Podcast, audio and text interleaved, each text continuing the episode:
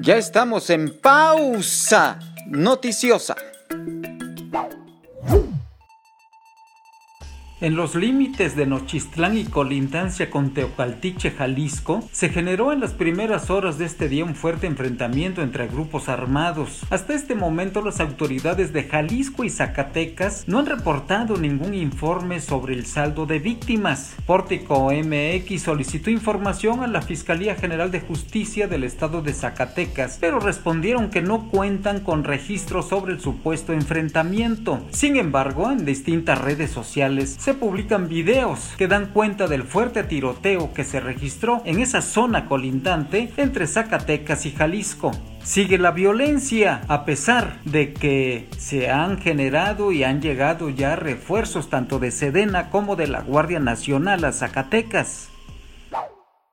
Con un nuevo donativo de mascarillas y filtros acudieron Peter Hughes, director país de Newmont, México, y Doris Vega, gerente de comunicación y relaciones institucionales de Peñasquito Newmont, a la unidad de emergencias médicas UNEM COVID. Ahí se reunieron con Ana María Monreal Ávila, directora de salud pública de la Secretaría de Salud de Zacatecas, y Adolfo Castro Salas, director de UNEM COVID, para refrendar el respaldo de la empresa minera la población zacatecana en el combate COVID-19. En este encuentro, Peter Hughes informó sobre las nuevas autoridades de salud que aún falta por entregar la segunda parte del donativo de 20 millones de pesos que acordó Newmont Peñasquito el pasado 17 de junio con el gobierno del estado de Zacatecas para la prevención y el tratamiento de esta enfermedad. Son 10 millones de pesos los que están previstos, así que solicito a las autoridades de salud evaluar y hacerle llegar las necesidades de insumos que se tienen para seguir enfrentando la pandemia y seguir, por supuesto, aportando este apoyo solidario.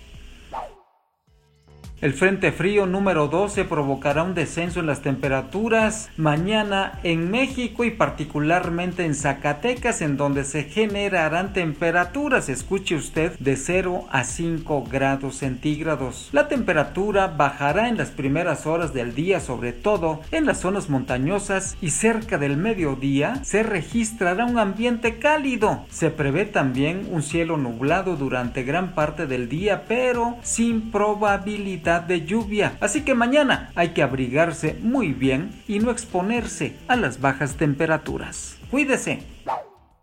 Toda la información, por supuesto, la puede usted ver y leer en nuestra plataforma digital portico.mx y en nuestras redes sociales en Twitter, en Facebook, por supuesto, e Instagram. Soy Juan Gómez.